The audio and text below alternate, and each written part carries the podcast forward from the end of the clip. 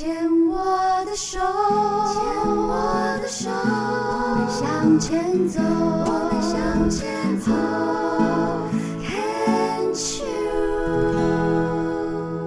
Can Cheers 牵手之声，欢迎收听黛比的神秘花园。大家好，我是主持人黛比姚黛伟。呃，时序已经进入到二零二二年的二月或者是三月，因为我们现在录音的时间呢是刚好在这个农历春节前哦，是一月，所以我们播出应该是二月或三月，就是可能是刚刚好过完年，然后呢春天要开始的时节哦。呃，不知道大家对于二零二二年有没有什么年度计划？呃，我只知道我把我自己好像搞得很忙，然后呢，大部分的时间都在带读书会呀、带课程呐，然后好像没有什么时间给演艺事业的耶。但是人生有时候哦，计划赶不上变化。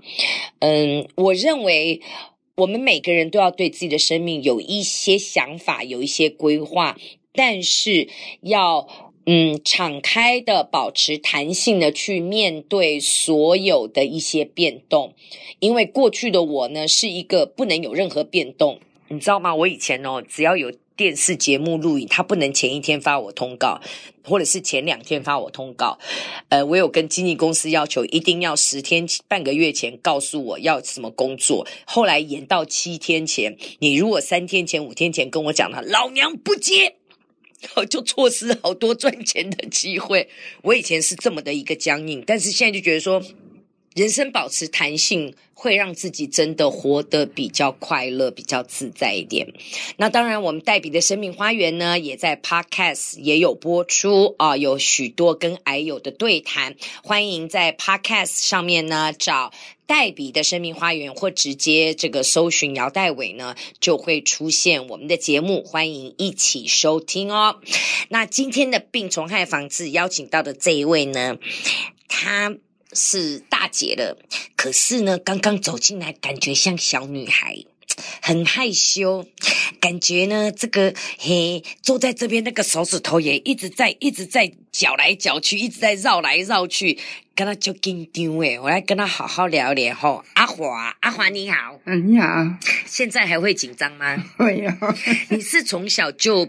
比较害羞啊，不太去去跟人接触，是哈，因为我这里看说你二十一岁就结婚了，嗯，他、啊、是自己选的还是爸妈安排的，还是黄 Panky 自己选的？哎呦，自己选的哦，还是觉得说这个很可靠，就给他嫁下去这样子，是哈。哎、嗯，我我好奇问一下哈，嗯、啊，六十八二十一。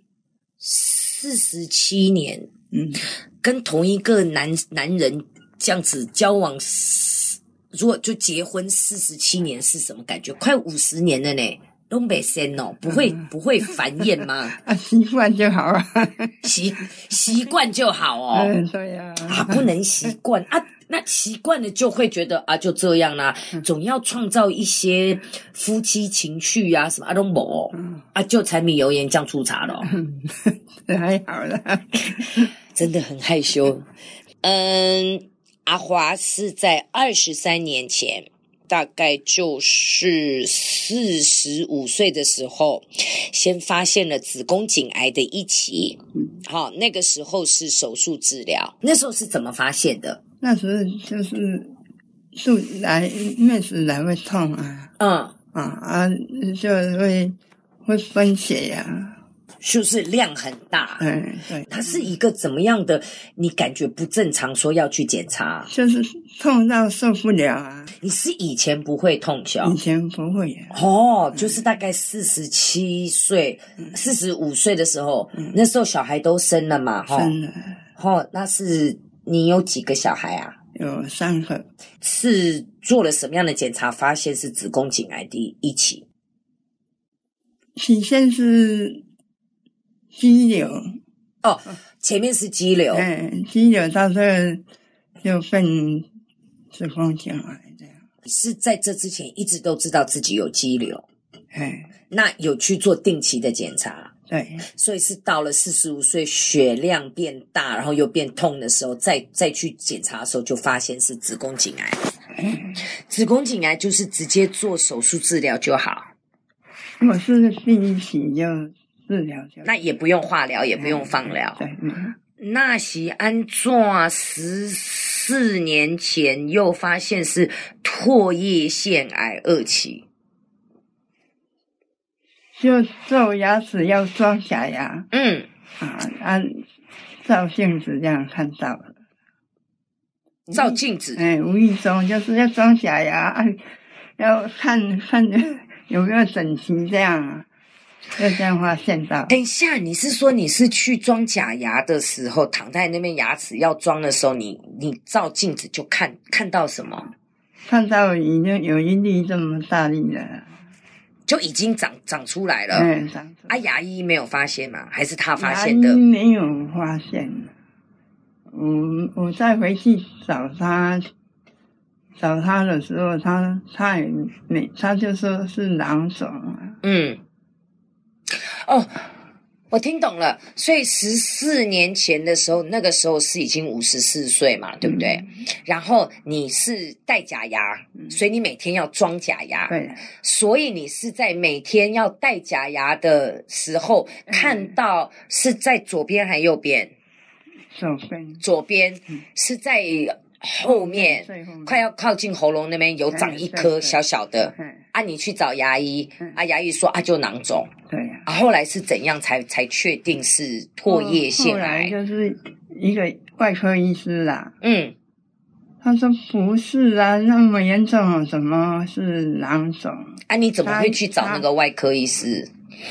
因为他们安排啊，他们医师安排的啦。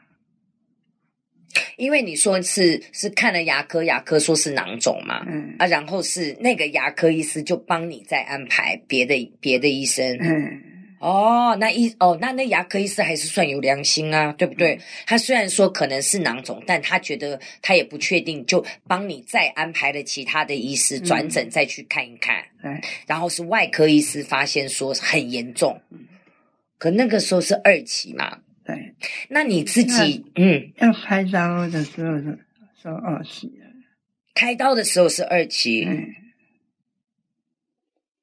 等一下，我这边你是五十四岁被判定是唾液腺癌的时候，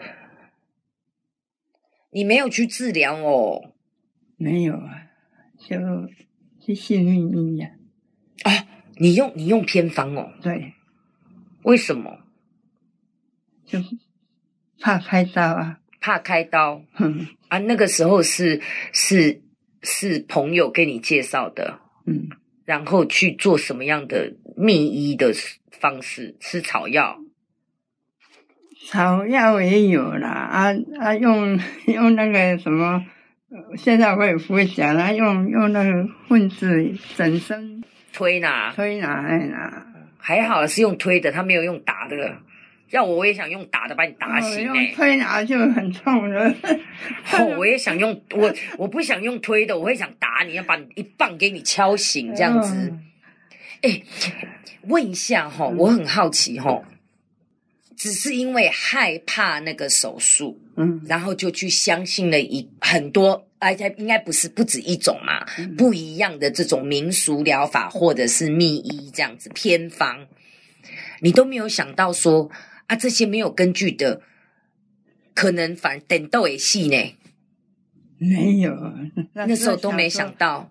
一听到癌症就可怕啊！啊啊，想说尽量能用秘医赶快治疗好就好了，就不用去动这一招啊。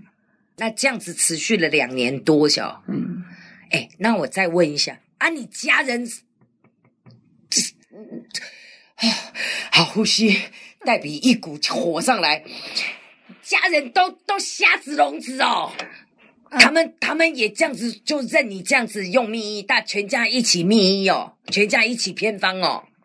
没有啊，也是反儿子人反对呀、啊。你三个小孩几个儿子几个女儿？两个儿子一个女儿。老大是儿子，老大儿子，然后女儿是中间，中间再一个儿子。嗯。他也可以忍你忍两年多呢，然后还是你你讲的就遵守遵守，你你说了算吗？我我我跑去躲起来啊！还有跟他八点档呢，你跑去哪里躲起来？我跑去台南啊，不没有给他找到，没有给儿子知道啊，啊，老公知道啊，啊，老公也配合你，那老公没有的办法啊，他那么想你死哦，他不是想我死，他想说开刀，他爱情哦，他也不是说爱情啊，他说。我要怎样就怎样，他没有办法。我觉得有时候这种癌症病人家属哈，在因为我我现在身边也有朋友，就是妈妈是大肠癌，嗯，然后呢也坚信自己的一套治疗方式，它不是偏方啦，然后反正就是嗯、放弃治疗了啦，然后也不开刀了啦，然后你知道那个子女，我我真的要讲给你听，那个子女在身边，家人在身边。不知道怎么办才好，小孩子一定有自己的想法，然后也听了医师的嘛。那现在其实的癌症治疗，医生也是非常尊重病人。如果你真的不采取积极治疗的话，他也尊重你，只要你前思后想，也是自我负责的一种啦。老实讲，那就是阿嘎我不不不不关系啦，哈、嗯、啊，你你爱惜爱我是你的代志。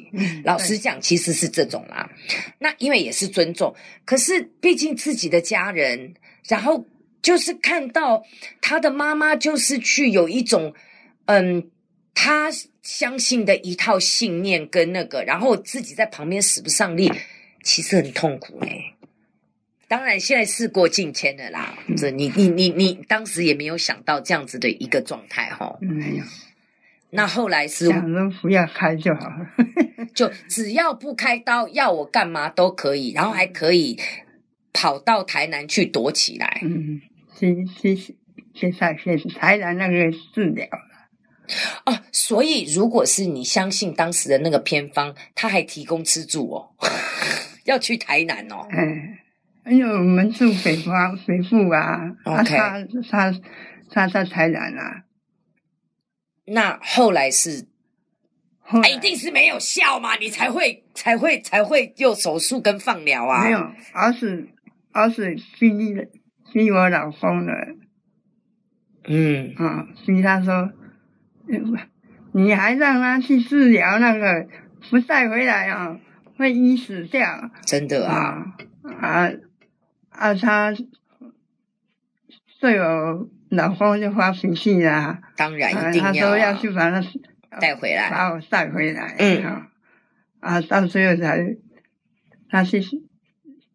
我才回去跟他回来。我我其实很感谢阿华今天来，因为呢，你绝对可以现身说法，让我们知道是说，人面对疾病绝对有自己的担心害怕，然后会有一个那种好像小孩子一样，眼睛闭起来，然后没看到没看到，耳朵捂起来就没有听到没有听到的一个即时反应，这是正常。嗯、那你也走过了这一招，你后来也回来了。那我们先聊到这里，休息一下，我们下一段再继续跟阿华好好聊一聊。